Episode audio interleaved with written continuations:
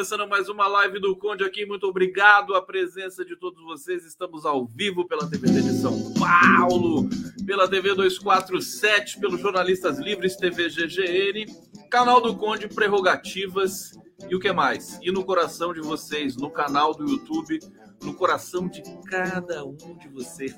Tem que fazer campanha agora, né?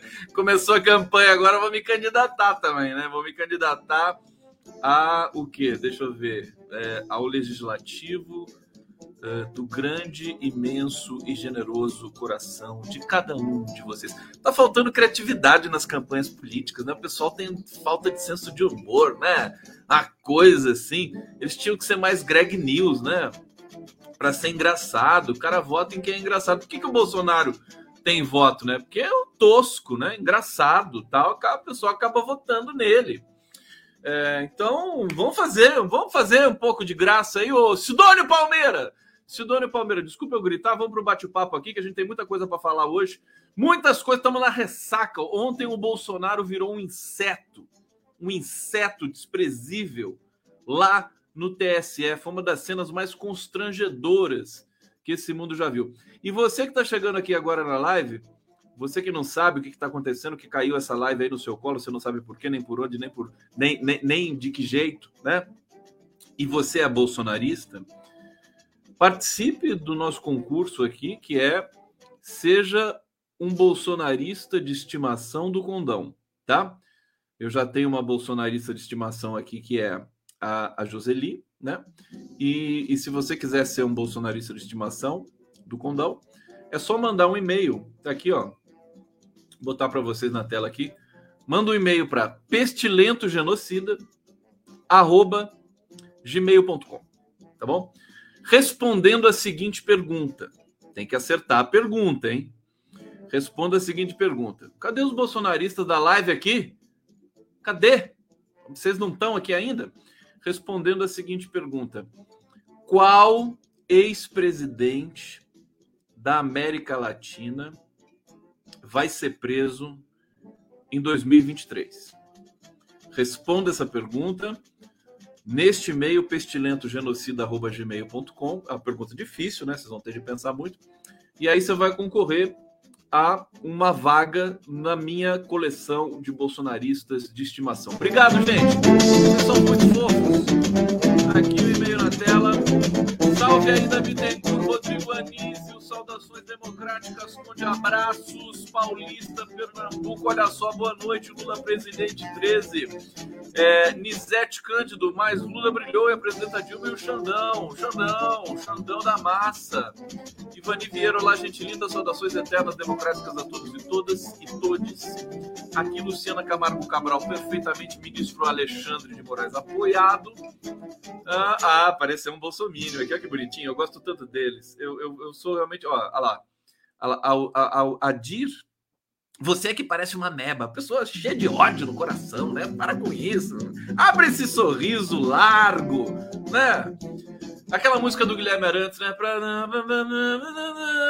Só isso que eu sei da letra, né? Alguém pode me dizer a letra dessa música? Assim, tem sorriso largo nessa música. Eu lembro que tem sorriso largo. Aqui a, a Sil Santos, sou de alma lavada conde, a cara do inominável, ontem era desolação total. Vamos nessa? Deixa eu trazer que não é bom a beça. Vamos nessa porque a gente precisa. A Bia Bukovitz, cadê meus superchats de hoje aqui? Eu preciso. Já falei para para de dar pro, protagonismo pro gado. Grata. Olha aqui tá uma progressista brava aqui. que ciúme é esse, querida? Fica tranquila, tá tudo bem aqui. Isso aqui é a estratégia de campanha é, olha, ontem é, é, divisor de águas. Bolsonaro foi humilhado lá. O, o Alexandre de Moraes, realmente nós temos de tecer todas as loas por, por, por Alexandre de Moraes, porque ele poderia ter feito um discurso protocolar, assim, bobo, sabe, sem, sem citar, mas ele foi, mas com ele foi com um, uma volúpia, né? Foi assim, uma loucura. Depois eu, eu, vou, eu vou chamar o Léo. Leonardo Atush está assistindo aqui de manhã. Bom dia, viu, Léo? Toma um cafezinho aí, queijinho e tal. Dá, dá um carinho no Pepe, Vocês sabem, gente. Ô, Léo, desculpa, vou ter que contar, né? Vocês sabem que aquele cachorrinho. Deixa eu ver se está aqui o vídeo do Léo, que eu vou colocar de novo para vocês aqui, porque é impagável. E assim, a vida é você sacanear os amigos, senão que graça tem viver, né? Que graça teria viver se não for sacanear os amigos? Eu acho que está em outra pasta aqui. Calma, calma, que eu vou botar tudo aqui para vocês. Deixa eu ver se está aqui. Aqui, ó. Que bonitinho. Aqui, ó, Leonardo Atush. E o cachorrinho, que é um pug, né? É um pug francês, ou um bulldog francês, né? De novo, de novo, de novo. Tá aqui, olha a cara de felicidade do Leonardo Atush, né? Sendo lá, olha como ele gosta. Gente, vocês sabem o nome desse desse lindo bulldog francês? do Léo. Eu vou dizer o nome para vocês hoje que ele me falou. O, o, o nome. vou fazer que nem o cacete planeta. O nome deste cachorrinho se chama Pepe. Pepe, que bonitinho. Mas não, não, é, não é Mujica nem Escobar. E nem Pepe Legal. Né? É, é Pepe. Tava lá lambendo a cabeça do Léo, que nem um maluco aqui. Que coisa mais bonita carinho. É quando o cachorro sente essa, essa identidade assim com o seu tutor, né? É porque o tutor é gente boa, né? O cara é legal, né? Aqui, Tri, Trivene, Lula, Cripá, mandando aqui corações, beijinhos. Tô esperando aqui o superchat aqui pra gente, tá bom? Faz favor aí, tomar uma cerveja e tal. Tomando aqui meu, minha cerveja. Bom, Alexandre de Moraes podia ter feito um discurso besta, tudo, mas não, ele, mas ele foi. Eu quero, eu vou entrevistar o Alexandre de Moraes, vou pedir uma entrevista, só ele e eu, sem intermediários, entendeu? E, e, e vou perguntar para ele dos bastidores dessa, dessa desse discurso. Falando, como é que você escreveu isso tudo, rapaz? Né? Você, escreveu sob o signo. É, da, da presença de tanta gente importante na posse, porque a posse no TSE, até onde a gente sabe, é muito bobinha, assim, não vai ninguém, só vai presidente do Senado, presidente da Câmara, tal, presidente do CSTF, acabou, não tem mais nada. Mas essa, essa foi um acontecimento que está reverberando. A imprensa tradicional só fala disso, o tempo todo é desdobramento, é relato, é rumores, todo mundo descrevendo que todas as atenções estavam voltadas para o Lula. Tem essa, essa foto aqui, é fantástica. Deixa eu colocar aqui na tela para vocês. É a foto que virou meme também. É, deixa, eu, deixa eu colocar aqui. Opa, já tem giro das 11 amanhã aqui, já fiz o card aqui. A minha produção é fantástica aqui. Todo mundo trabalha muito aqui nessa casa. Olha só, essa foto aqui. Você vê a cara né, de todos os ali o Bolsonaro no meio, o Alexandre de Moraes do ladinho dele ali, e o Lula e a Dilma sorridente, é, sorriso largo da Dilma. Essa aqui, essa de costas de, de, de terno branco aqui, acho que é a Fátima Bezerra. É, tá com cara de ser a Fátima Bezerra. E, enfim, tá todo mundo comentando, né, que, que o Lula roubou a cena, todo mundo chegando para falar com o Lula foi uma espécie de antevisão do que tá, Brasília está esperando, né?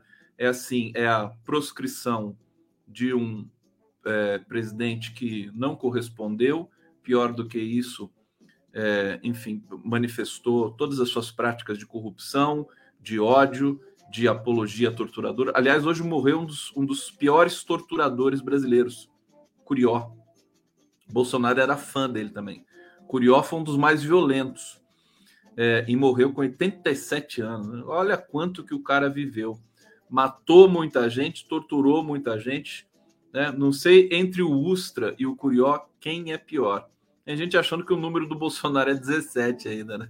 Ah, não, isso aqui, Bolsonaro é, é, é progressista. E assim, é, é, é o, essa posse do TSE é o retrato do país enfim, já passou, não vamos ficar ali remoendo tanta coisa, mas que foi bonito foi, e que foi impactante foi, e que deve ter sido um trauma para o Bolsonaro, né? Foi, foi humilhado ali, foi humilhado é, porque todo mundo entendeu o recado que foi dado a ele, e eu acho que dá mais tranquilidade para todos nós. E vida que segue, vamos ver o que está acontecendo. A gente tem algumas informações aqui de bastidor, é, da, da, dos próximos passos. Hoje saiu mais uma pesquisa Quest. Eu vou trazer alguns números para vocês aqui. Tem uma, tem uma pesquisa interessante que não é da Quest, mas é das capitais brasileiras, né? Deixa eu pegar aqui para vocês, né? Olha só. Votos nas capitais do IPEC.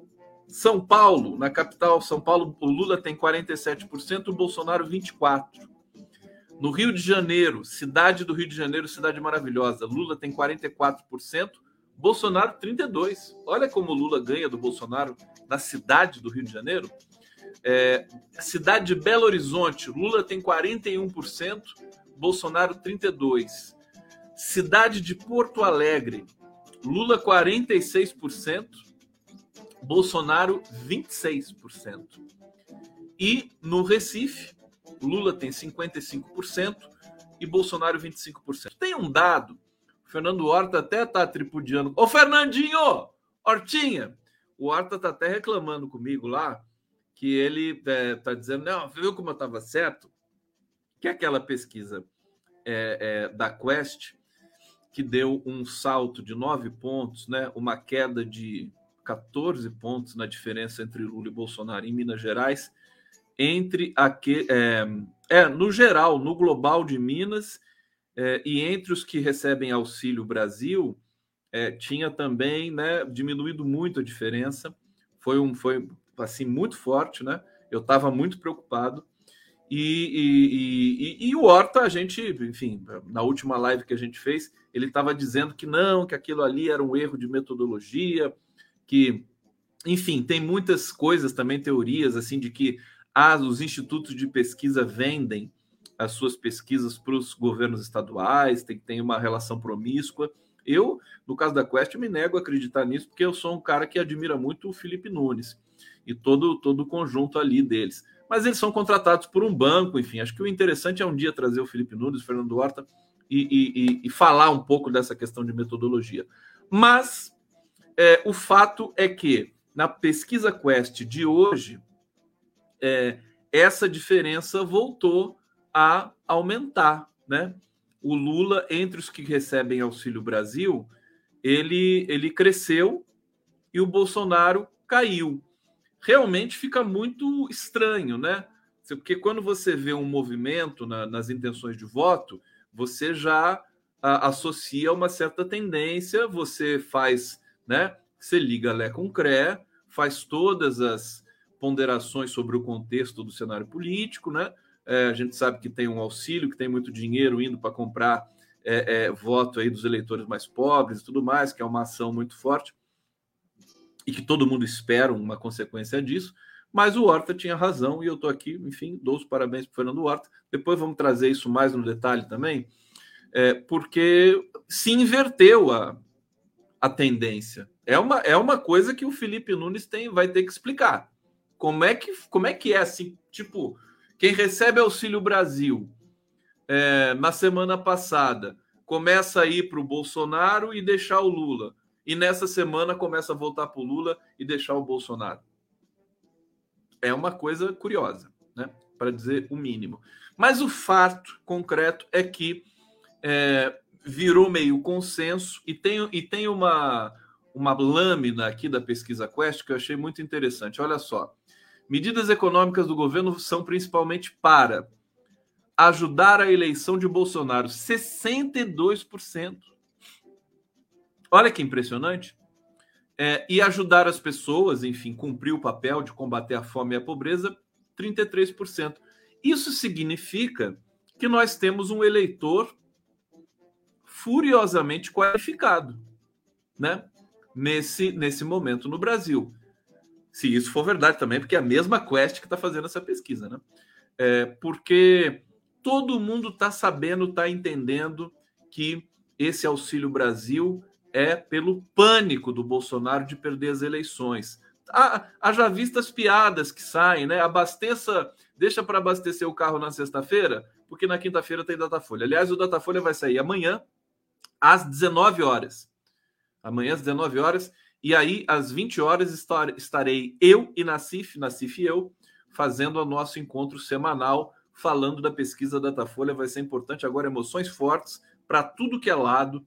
É, e vamos ver o que, que o Datafolha vai trazer. O Datafolha, segundo informações que me chegaram, é, ele vai entrevistar 6 mil pessoas.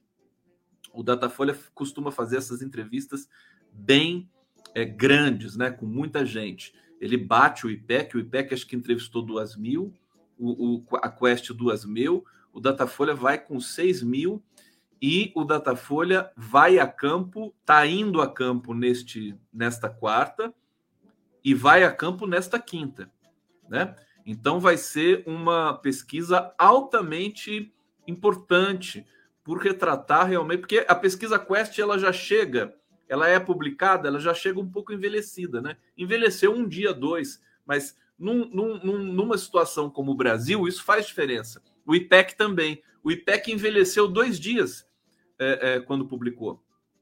Tinha sido por. Tinha, a, a pesquisa de campo tinha sido, acho que 12, 13 e ele foi publicado no dia 15, alguma coisa assim. Amanhã o Datafolha não. Amanhã o Datafolha vai estar nas cidades do Brasil com 6 mil entrevistados. Então vamos ficar muito atento a essa pesquisa. Eu acho que ela vai confirmar, estabilizar, organizar tudo que tem sido feito até aqui em termos de pesquisa. E então, então o quadro é esse. O quadro é, é eleitoral, né? O, o nosso horizonte, a nossa expectativa é que, de fato, Bolsonaro não conseguiu é, lograr êxito com essa distribuição de benefícios para caminhoneiro, para taxista, empresa da gasolina tal, para reverter isso em benefício eleitoral dele próprio. É, é, as pessoas, surpreendentemente, é, se deram conta de que isso era uma contradição. Hoje eu conversei com o Alberto Carlos Almeida no Giro das Onze, junto com Daiane Santos, e que é um cientista político, um pesquisador, é, e ele disse que tem um curto-circuito no discurso do Bolsonaro, que é o seguinte: é, ele nunca fez um discurso para combater a fome, ele nunca fez um discurso de combater a inflação, ele nunca deu. O, o, o, o ministro da, da Economia, Paulo Guedes, nunca falou, nunca veio na televisão falar nada disso. Né? Ele tem uma ação, a, a pauta dele é outra.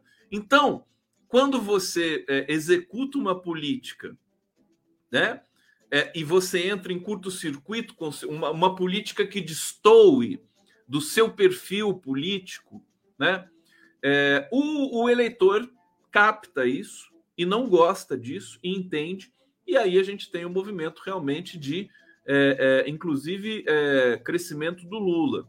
Né? A gente tem também um, a presença do Janones agora na campanha do Lula, está dando um upgrade digital para o Lula, né? E, e, e, o Janones tem uma, um trânsito mais fácil nas redes e tudo mais, e, e, ele foi, digamos, acolhido, né? Porque tanta gente que passou ali perto da campanha do Lula, tanta gente boa de rede social que passou ali, pesquisadores, comunicadores, tudo ninguém nunca deu bola para ninguém, mas os Janones deram. o Janones deram. Porque o Janones foi candidato, né? Quem sabe assim, para, por exemplo, eu, esse humilde, humilde linguista, né? Para ter atenção é, na próxima campanha do Lula, eu me candidato a presidente, né? Me candidato a presidente. E aí, é, no, no, no, momento em que as, as, as candidaturas forem, é, tá, tiver na véspera de, de sacramentar a candidatura, eu desisto para apoiar o PT, e aí eu vou falar, não, mas eu quero fazer isso aqui, isso, aquilo lá, não sei mais o que. Enfim, divertido, né? É, agora, a presença do Janones, de fato, dá um, dá um, um, um tempero especial, é, porque o Janones ele não tem aquela aquela presunção imaculada de certos setores da esquerda. Eu tenho criticado muito isso, né? A esquerda não pode entrar nessa sedução estranha, escrota, de ser um setor imaculado do debate público político. A gente está muito sofrido, a gente apanhou demais. É, o que, que, seria o setor imaculado? É aqueles, é, é, são aqueles atores políticos que se negam a fazer um debate mais pesado, né? de, de chegar e dizer certas coisas mais duras e ficam ali naquele trânsito mais acadêmico, mais bem comportado, mais higienizado, né? Isso aí, isso aí não cai muito bem. A gente tem de combater esse tipo de é uma espécie de pretensão, né? De ser uh, o setor assim incorruptível. Não é, não é. A gente tem teve sempre problemas. É, é melhor enfrentar isso de frente e, e, e saber que ninguém é santo, né? Para falar a linguagem popular. O Janones tem esse perfil.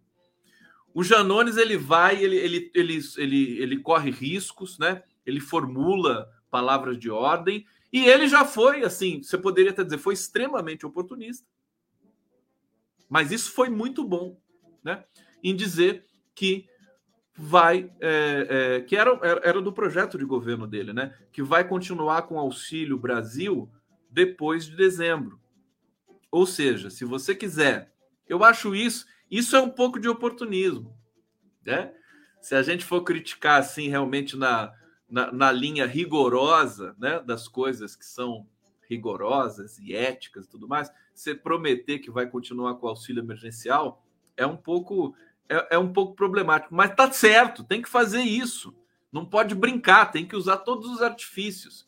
O Janones já chegou, já incorporou isso, convenceu o Lula a abraçar essa ideia. Não sei, acho que o Lula abraçou, o Lula não estava pensando nisso, nesses termos, justamente porque o entorno do Lula não gosta dessas coisas, de prometer, né? Certas, essa, essa coisa que é, é aquela promessa tradicional de político tradicional. O PT não gosta disso. E é bom que não goste, porque faz um anteparo né, a, a essa moenda tradicional da produção de política no Brasil. Agora o Janones não foi lá com o pé na porta, falou do auxílio emergencial, só falta falar assim, ah, vamos, vamos aumentar para 800, né? O auxílio emergencial. É, enfim, pode dar, dar muito certo se fizer uma promessa dessa.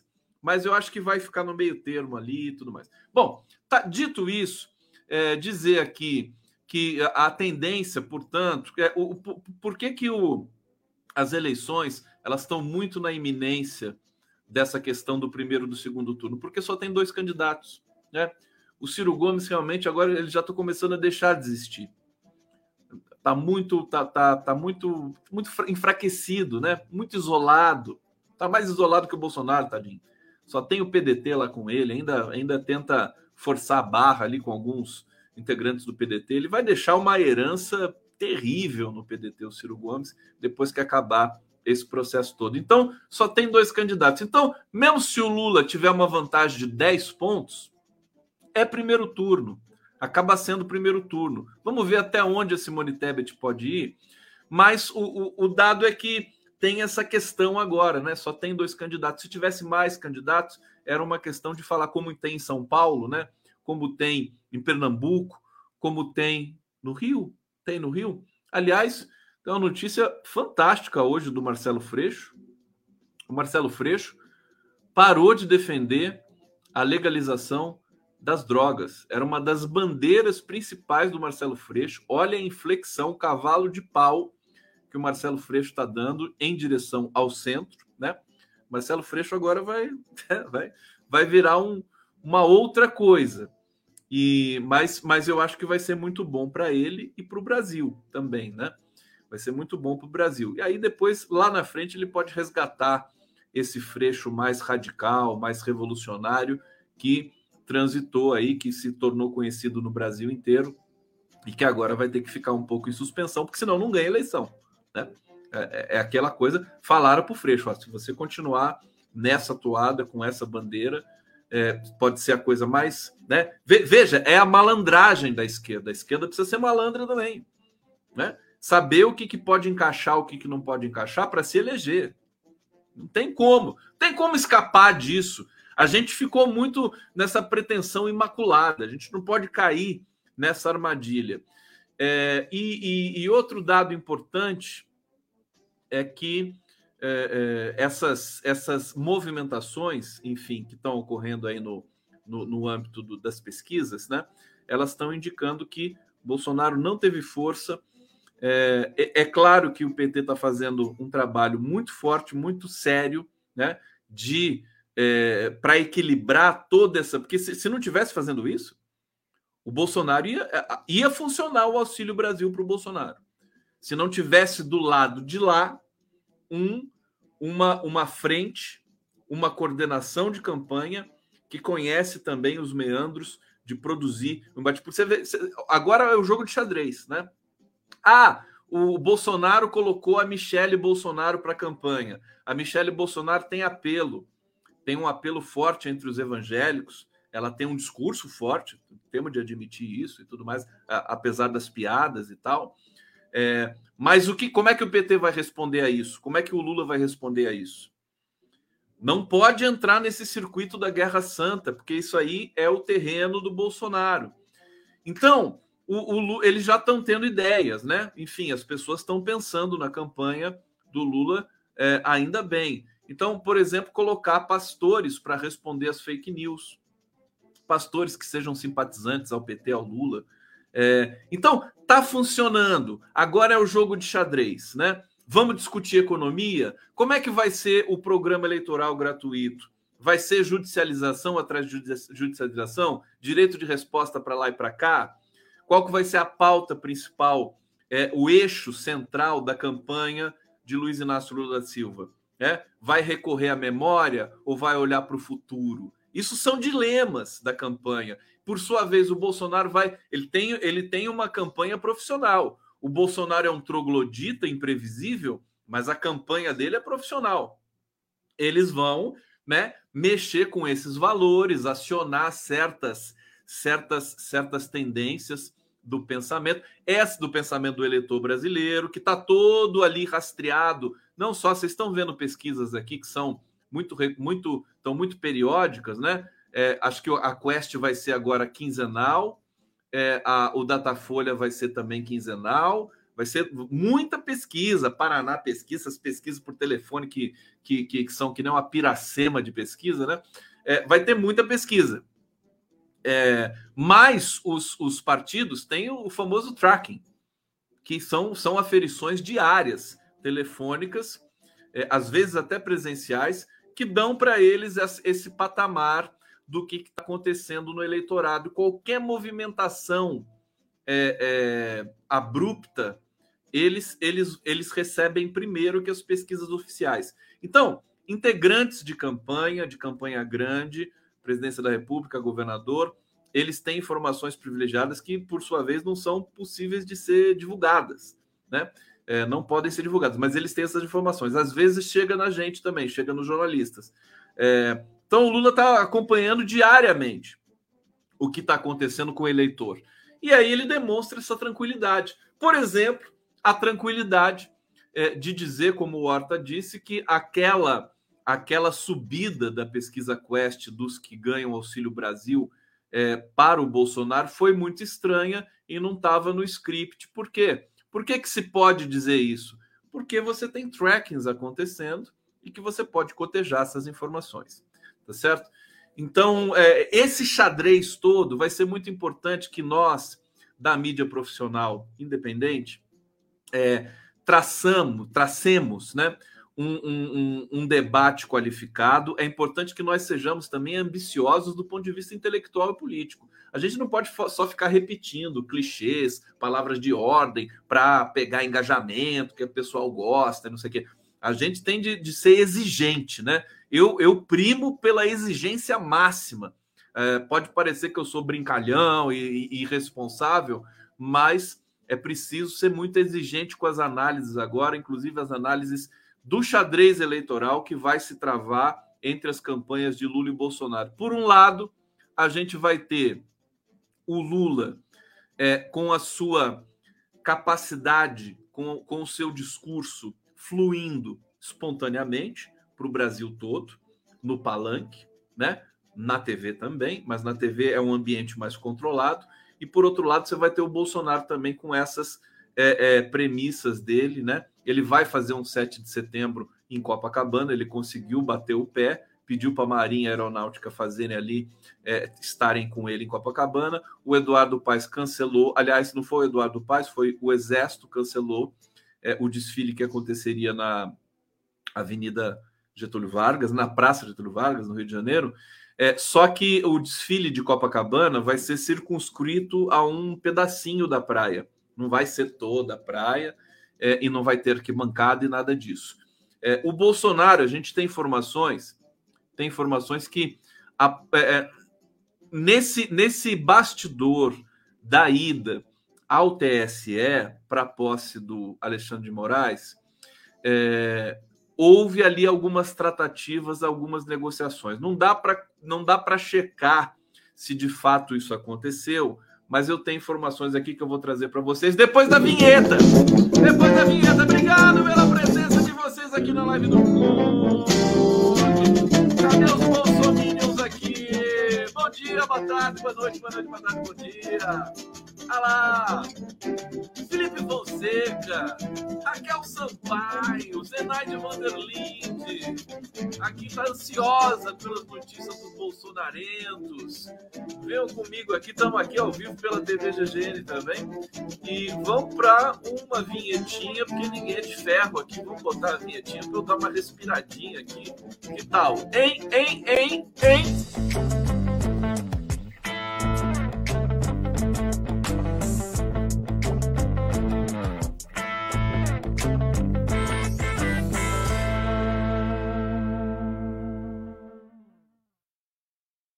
Vortemo, Vortemo. Olha aqui, deixa eu trazer essa notícia do 7 de setembro. Olha só, para vocês em primeiríssima mão, matéria da Mônica Bergamo, competente.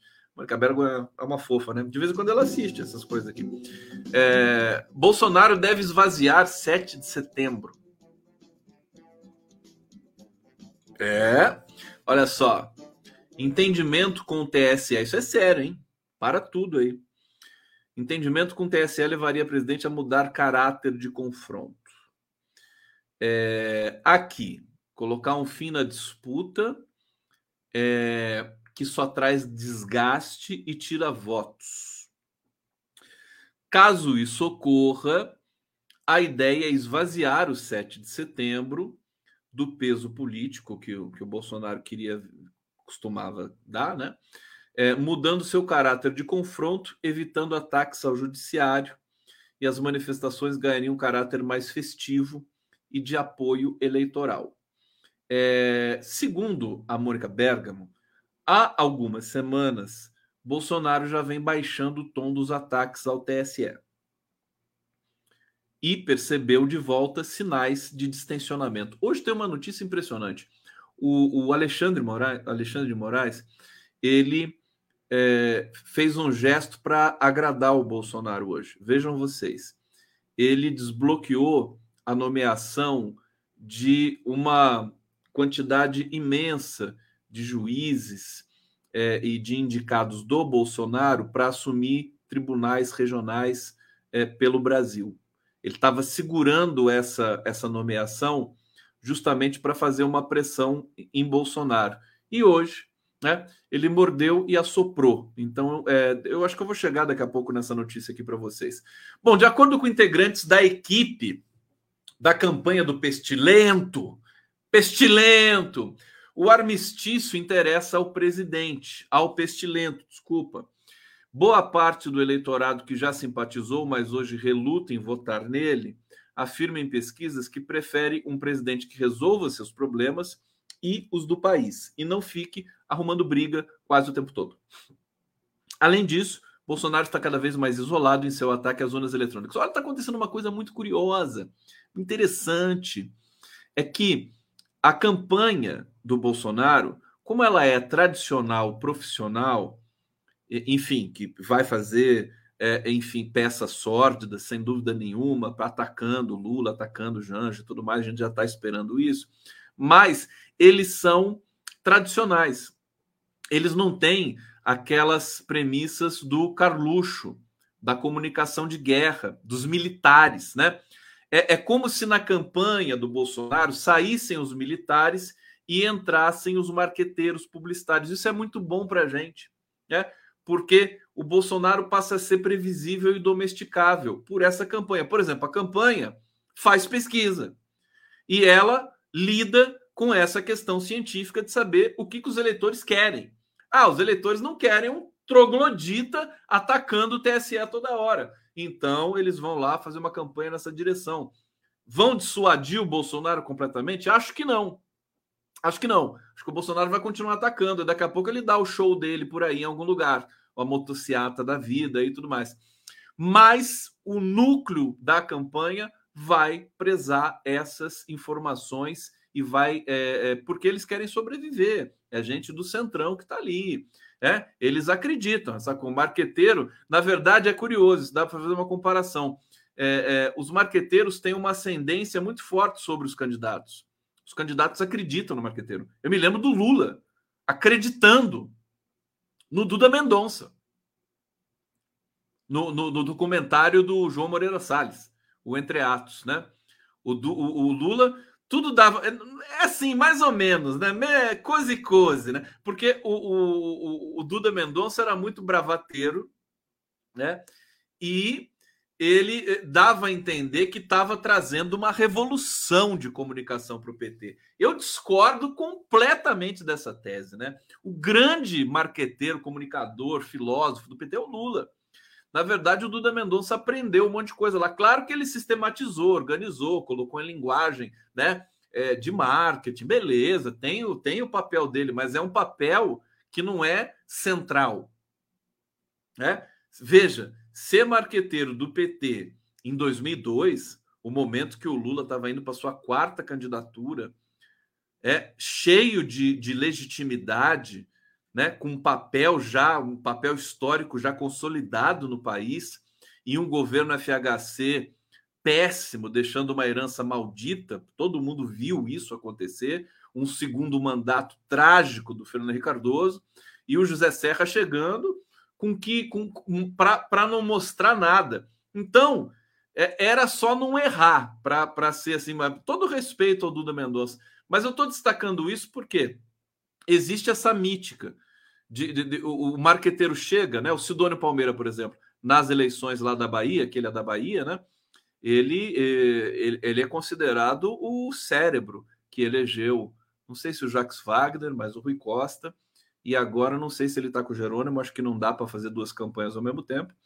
Mas é, existe essa coisa, eu não gosto muito disso, né? E eu sei que o Lula também tem o seu pé atrás com relação a essa coisa de ficar é, é, digamos, empoderando demais o marqueteiro. Não, faz um trabalho, cada um faz o seu trabalho e o discurso é político.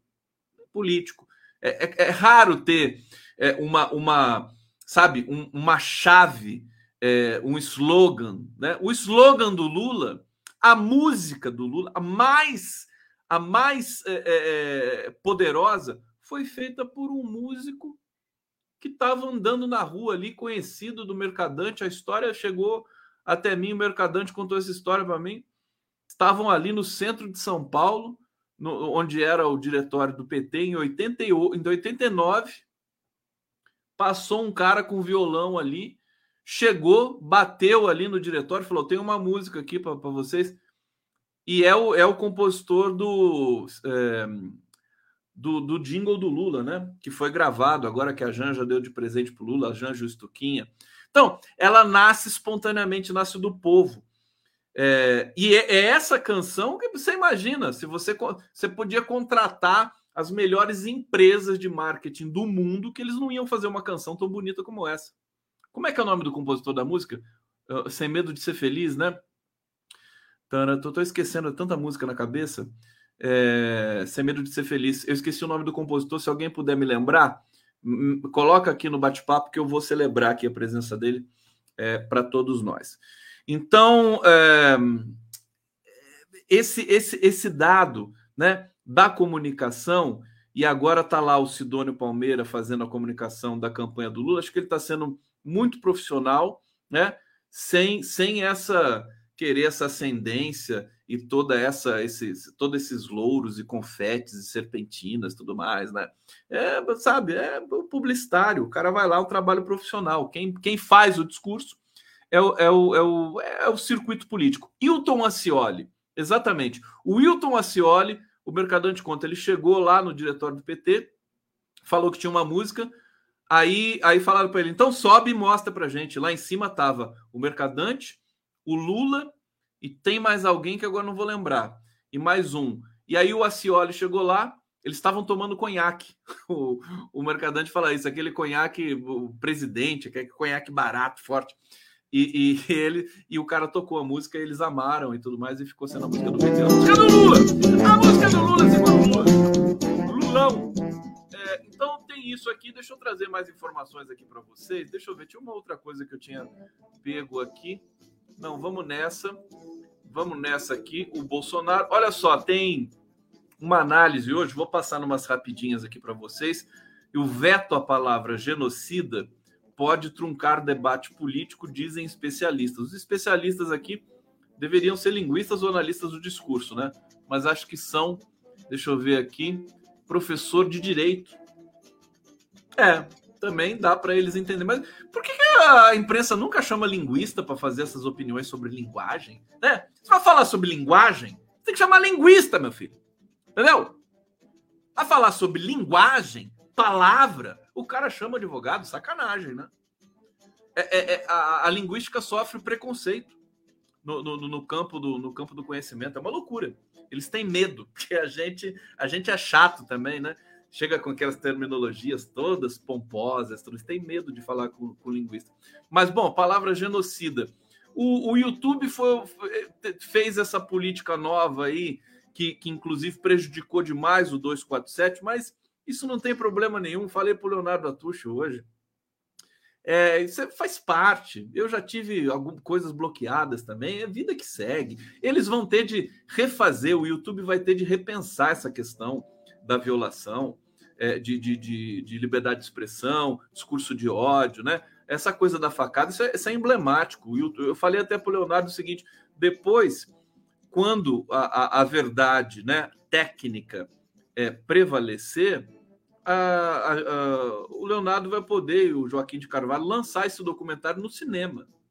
Né? Aí já joga no cinema de uma vez, é, com toda a pompa e tudo mais. Vai ser, vai ser até um chamariz, né? o documentário que foi censurado pela, pela plataforma YouTube nos idos de 2022, né? E que de, devido a uma falta de compreensão é, do, da, da, questão técnica da liberdade de expressão e da questão técnica do discurso de ódio. Essas duas dimensões vão precisar ser muito bem discutidas tecnicamente no próximo governo brasileiro. Né? Tem, tem muitos desafios para o governo Lula que vai chegando, né? produzir a questão indígena. Nós estamos tendo ataques é, aos indígenas sistemáticos, violentos, e nesse momento muitas comunidades sofrendo muito é, pelo Brasil todo, tendo assassinatos nesse momento. Eu estou conversando com a Cláudia aqui, que é uma, uma, uma é, ativista dos direitos indígenas, ela também é indígena, para a gente denunciar isso e trazer as informações em alguma live. Agora, você não pode censurar uma palavra, o debate público. Né? O, YouTube retirou aquela, aquela live em que o Lula diz que o Bolsonaro é genocida, é, mas isso aí, isso aí não é combater discurso de ódio nem fake news. Isso aí está no campo da expressão, da liberdade de expressão. O que não está no campo da liberdade de expressão é como o Alexandre de Moraes disse ontem na posse do TSE, que o Carluxo ficou lá todo, todo encolhido na cadeirinha dele, que é produzir profissionalmente, industrialmente, é, notícias difamatórias, falsas, é, é, é, que, que, que tendem também a produzir muita violência na sociedade. Eu estou quase esquecendo aqui, gente, por favor, né? Ô, produção, deixa eu ver aqui se tem superchat aqui. Música, música, música, música. Canta comigo. Live do Conde aqui, Tarcísio Pena. Tarcísio Pena. Tudo bem, querido? Mengo, lim, Mengo indo para o topo. Bolsonaro para o esgoto. O, Mengão tá jogando hoje, o Flamengo? Você tá falando do Flamengo, meu filho? É isso? É? Então, parabéns aí pro Flamengo. É. É, eu tenho que falar do, dessa questão da Polícia Federal para vocês, né? Olha só, gente, isso aqui é importante. Isso aqui é, é, é, é o cerco está se fechando para o Bolsonaro. É, é, idas e vindas, ele fica por cima às vezes, fica por baixo, mas nós estamos a 45 dias das eleições. A coisa começa a funilar. Do outro lado, ele tem de fato, o maior brasileiro da história, forte como um touro, que é o Lula. Então, a coisa começa a ficar bem difícil para o Bolsonaro. E, e, veja, a Polícia Federal, que ele tentou várias vezes aparelhar e aparelhou, é, tem até aquela brincadeira do Dia dos Pais, né? Ser pai é trocar toda a diretoria da Polícia Federal para o seu filho não ser preso, né? Para o seu filho não ser investigado. É viva o Bolsonaro que fez isso na Polícia Federal. Mas olha, a polícia tá, tá doída com o Bolsonaro também. Vários setores da sociedade brasileira eles estão putos com o Bolsonaro também, servidores públicos, tudo mais, policiais, que a gente não se iluda também, porque tem muita insatisfação com o Bolsonaro. É, e aqui esse inquérito, se bem que esse inquérito acho que não tem a ver com nenhum tipo de retaliação, é simplesmente o fato de o Bolsonaro ter cometido crime de incitação, né? Tecnicamente comprovado aqui pelo relatório da Polícia Federal. Então vamos lá para a notícia: é o seguinte: Polícia Federal pediu autorização ao ministro do Supremo Tribunal Federal, Alexandre de Moraes, para indiciar o presidente Jair Bolsonaro pela prática de crime ao disseminar notícias falsas sobre a Covid-19 e desestimular o uso de máscaras de proteção. Também solicitou permissão para tomar o depoimento de Bolsonaro sobre o assunto. Precisa pedir autorização, né? É, e aí vamos ver o que, que o Alexandre de Moraes vai despachar com relação a isso. A investigação da polícia, gente, apura informações divulgadas por Bolsonaro em uma transmissão ao vivo realizada em junho do ano passado, na qual ele citou uma relação inexistente entre a vacina da Covid e o aumento do risco de desenvolver AIDS. A coisa assim que quando a gente viu isso, todo mundo falou: como é que ele pôde descer tão baixo assim, né? Para a Polícia Federal, essa associação poderia ser classificada como uma contravenção penal de provocar alarme a terceiros anunciando perigo inexistente. Isso é crime, né? Crime. pessoa que faz isso tem que ir para cadeia, certo? Tem direito à defesa, mas você tem pena. Contravenção é uma infração penal considerada de menor gravidade, punível de forma mais branda pela legislação. Eu acho que ela dá aqui pena de detenção de três a seis meses ou multa, né? É, uh, outro trecho considerado grave, é, o, o Pestilento citou uma informação falsa de que as vítimas da gripe espanhola morreram em maior parte por causa do uso de máscaras do que pela gripe. Né? É, um, é um, um atentado ambulante o Bolsonaro. E veja o que o, que o aguarda depois que ele deixar o foro privilegiado e partir para a vida civil, que é aonde ele vai ter que encarar os problemas todos que os, estão aguardando ali ansiosamente, né? Isso tá, é, tá, tá escrito, né? Que já vai acontecer. Isso é só a gente não brincar no meio desse caminho. Bom, é, diante dessa possibilidade também do 7 de setembro se tornar um evento esvaziado, o que seria muito bom, diga-se de passagem, né? A, a, seria, seria a influência dos marqueteiros, né? A, a, gente vê, é engraçado, o Bolsonaro, os militares foram é, o núcleo de formulação de comunicação dele durante todo esse tempo, e a esquerda sempre teve os marqueteiros. E a direita também, né? A direita liberal, os marqueteiros, é, os publicitários, né? Especialistas ali e tal, é, é donos de agências de publicidade, como ideólogos para campanhas políticas, e o Bolsonaro, o, o, os militares. E agora está acontecendo essa troca no universo bolsonarista. Saem os militares, entram os marqueteiros, e aí nivela tudo no âmbito da comunicação um pouco mais, o que é bom para a gente, porque mesmo que a comunicação dos militares não seja eficiente, ela, ela tem o condão né, de confundir todo mundo, né? Comunicação de guerra é assim, né? Ela confunde, ela produz mentira, ela produz blefes, ameaças, né? É, é, e confunde geral. E aí fica difícil de você responder a isso, ainda mais quando as pessoas estão passando fome, quando você tem problema de violência no país, né? Você precisa discutir seriamente as questões do país. É, então, a gente tem aqui, é, paralelo a isso, né? do, do esvaziamento do 7 de setembro, você tem uma intensificação das teorias de conspiração no Telegram, nesses grupos gigantescos do Bolsonaro, e esses grupos, independentemente, estão chamando para o 7 de setembro. Está aqui a matéria também do jornal Folha de São Paulo. É, e é, a gente, eles, eles estão dizendo o seguinte: declarações de Bolsonaro instigam no Telegram de forma quase simultânea grupos de direita a postarem mensagens não apenas com convites para ir às ruas, mas tratando a data como crucial para questionar o processo eleitoral. O número de mensagens no Telegram que trata do 7 de setembro neste ano é bem maior que o de 2021, segundo pesquisa Democracia Digital, análise dos ecossistemas de desinformação do Telegram durante o processo eleitoral brasileiro 2022. O título grande bonito, né? Nossa Senhora é, dedicado a acompanhar o comportamento de, de, grupos de direita, o estudo monitora regularmente 479 canais e 156 grupos no Telegram.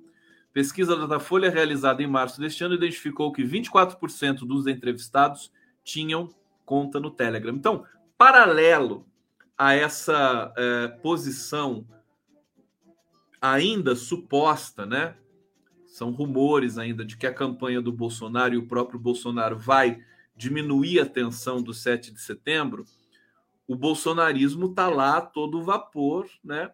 É aquele mal que a gente já previu, né? O Bolsonaro vai ser derrotado, mas o bolsonarismo continua. Continua mesmo?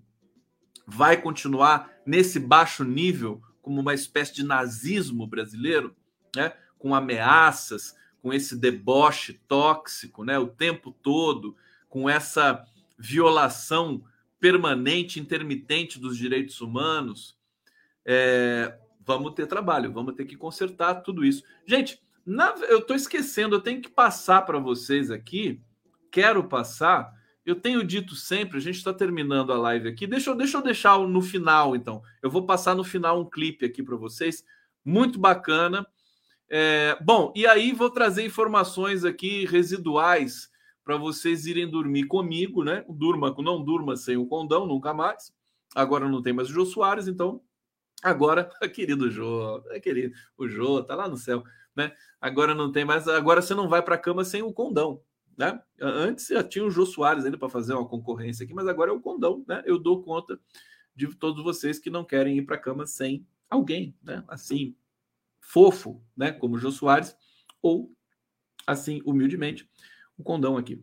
É, aí nós temos aqui, falei da posição do Freixo, que mudou sobre a questão da legalização das drogas, agora ele não está defendendo mais a das, das drogas, legalização das drogas. É, a gente tem ainda um, uma resposta de aliados de Bolsonaro no discurso do Moraes. O discurso do Alexandre de Moraes assustou muita gente. É, temos aqui uma informação é, sobre os bastidores lá do TSE, mas é, tem, tem um relato de que a Dilma estava muito feliz ali e o Bolsonaro profundamente constrangido. É, nós temos, e a notícia também que eu quero colocar e convidar vocês, é, nós vamos ter o, o primeiro grande comício né, é, da campanha Lula-Alckmin no Anhangabaú, neste sábado, às 11 horas. Vou colocar o convite do Lula e da Glaze aqui para vocês. Vamos lá. Olha, companheiros e companheiras, eu estou aqui com a Glaze e agora são exatamente terça-feira, falta 15 para uma. E eu esqueci de ter convidado, mas estou convidando vocês para ir sábado às 11 horas no Vale do Angabaú. Nós vamos fazer o lançamento oficial da candidatura do Haddad, da minha candidatura, da candidatura do Alco, do Márcio França vai ser uma grande festa, sabe, de nove partidos políticos que estão convocando esse ato. E eu espero contar com você lá para que a gente possa fazer uma festa de verdade, porque não vai ser pouca coisa a gente ganhar o Brasil e ganhar São Paulo.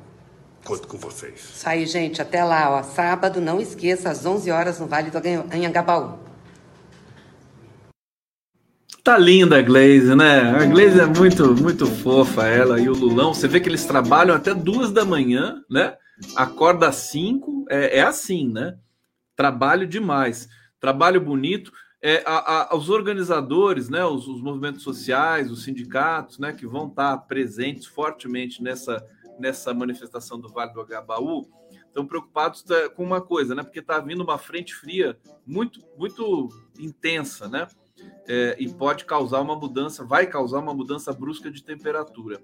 Então, vamos ficar atento, mas eu acho que com temperatura, com chuva, né, né vamos tomar o Vale do Anhangabaú para começar com o pé direito, pé esquerdo, né? No caso que a gente né, tem essa, esse padrão, essa convenção, mas para a gente começar a campanha com tudo, tomando as ruas e, e, e colocando o cartão de visita né, para esse momento que vai ser um momento de consagração em que a gente vai ter a felicidade de cumprir o nosso papel de, de reverter o processo de golpe do Brasil que é, nos agoniza desde 2016, desde 2015, para ser mais preciso, é, mas que nós, nós temos a, a nós merecemos dar a volta por cima, né?